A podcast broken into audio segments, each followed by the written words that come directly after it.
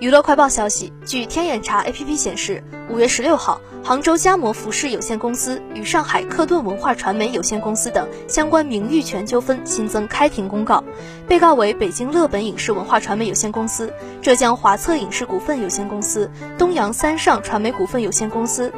上海巨库文化传播有限公司、优酷信息技术北京有限公司、上海克顿文化传媒有限公司。